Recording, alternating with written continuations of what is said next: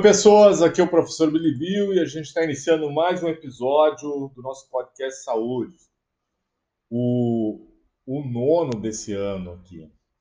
Uh, hoje a gente vai retomar alguns aspectos ali da discussão, do, dos elementos, dos, das intervenções que vocês fizeram sobre essa relação entre cartografia e saúde.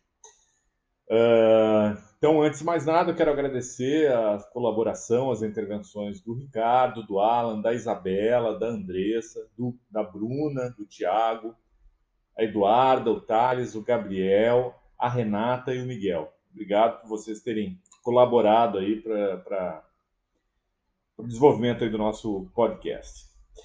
Uh, bom, então vamos lá. Uh, Bom, a, a, algumas pessoas uh, apontaram, tipo assim, a surpresa, né, o ineditismo de, de, de, de, pensar o mapeamento, a cartografia como uma dimensão, como uma possibilidade, algo que tem afinidade com o processo de trabalho da educação física, de uma maneira geral, e claro, nós estamos aqui falando mais no universo da saúde, né, ligado às políticas públicas de saúde. E a relevância né, de fazer esse tipo de levantamento de informações visuais, georreferenciadas, né, para diferentes ações profissionais, né, para diferentes políticas públicas, uh, e as nossas ações ligadas à educação, ao lazer, ao esporte, à saúde, evidentemente, não fugindo desse contexto. É, é efetivamente isso é, é importante. Às vezes a gente usa dados de levantamento de informações visuais, já referenciadas nas pesquisas, mas para a prática profissional, é isso que a gente está constatando, né? para o mundo do trabalho, né? É, a gente é, é, esse tipo de, de, de, produção de informação, né, de conhecimento também é muito relevante.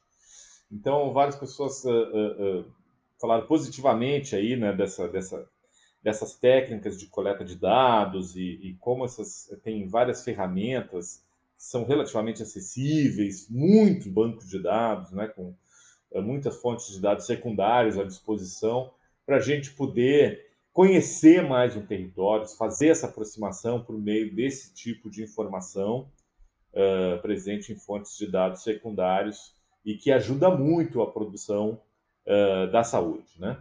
Uh, e eu concordo plenamente com isso, por isso que essa foi uma das, das dos materiais que eu separei para vocês, para compartilhar com vocês. Tenho aprendido muito interagindo com o pessoal da geografia, da sociologia, né?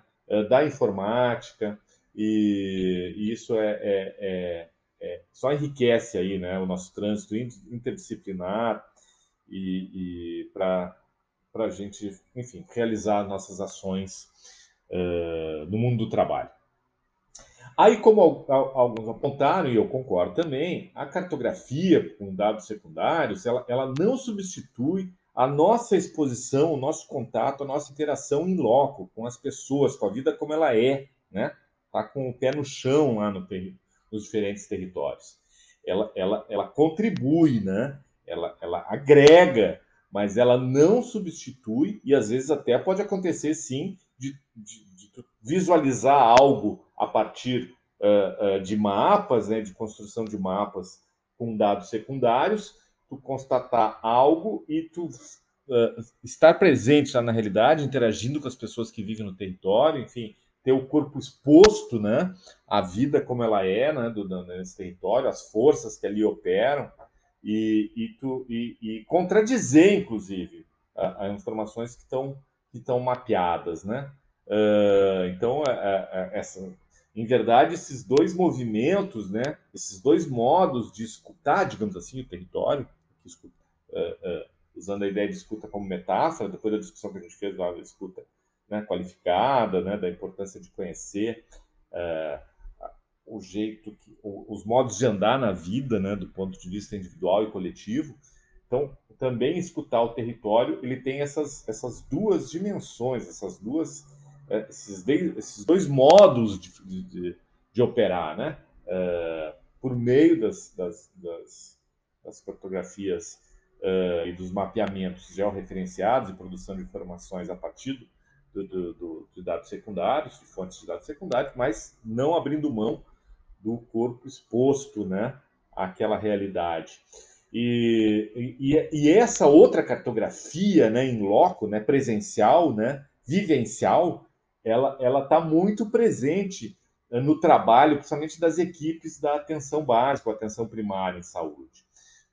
Eu já tive a oportunidade de fazer diferentes mapeamentos quando eu trabalhava no consultório na rua, né, que é um equipamento de atenção básica do Sistema de Saúde, mas as, as equipes das unidades de saúde da família, das unidades básicas de saúde, mapeiam muito a sua área, mapeiam muito como as pessoas estão ali vivendo, quais os, fatores estão influenciando uh, a, a, qualidade de vida das pessoas, as condições de, de saúde, né, de deslocamento. Uh, eu tive a oportunidade de acompanhar algumas equipes, né, ligado a algumas unidades ali no, na, na, região da Grande Cruzeiro, e esse é muito o trabalho dos agentes comunitários de saúde, que compõem as, as equipes mínimas né, de, da estratégia de saúde da família e algumas unidades básicas de saúde também.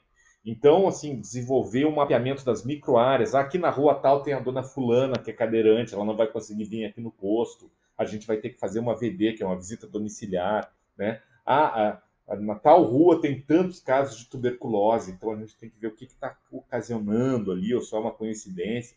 Então, esse tipo de mapeamento cotidiano, né, e com o pé no chão, né, no território ao lado das pessoas que vivem no território, faz parte do processo de trabalho uh, do Sistema Único de Saúde, em especial dos serviços, dos equipamentos da, da, da atenção básica de saúde, e é o cotidiano das equipes que trabalham uh, nesses serviços.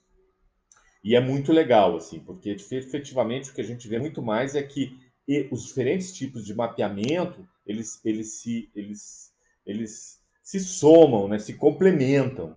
Né? A gente teve a oportunidade aqui de interagir com esse, que é com a fonte de dados secundários, né? que a Tamires domina isso muito bem e, é, e ela teve a, a, a, a, solidariedade né? e a cortesia de estar compartilhando com a gente uh, esse saber, esse saber fazer, né? E óbvio, como alguém pontuou também, os macro mapeamentos, como o censo brasileiro, são fundamentais para a gente conhecer a nossa realidade.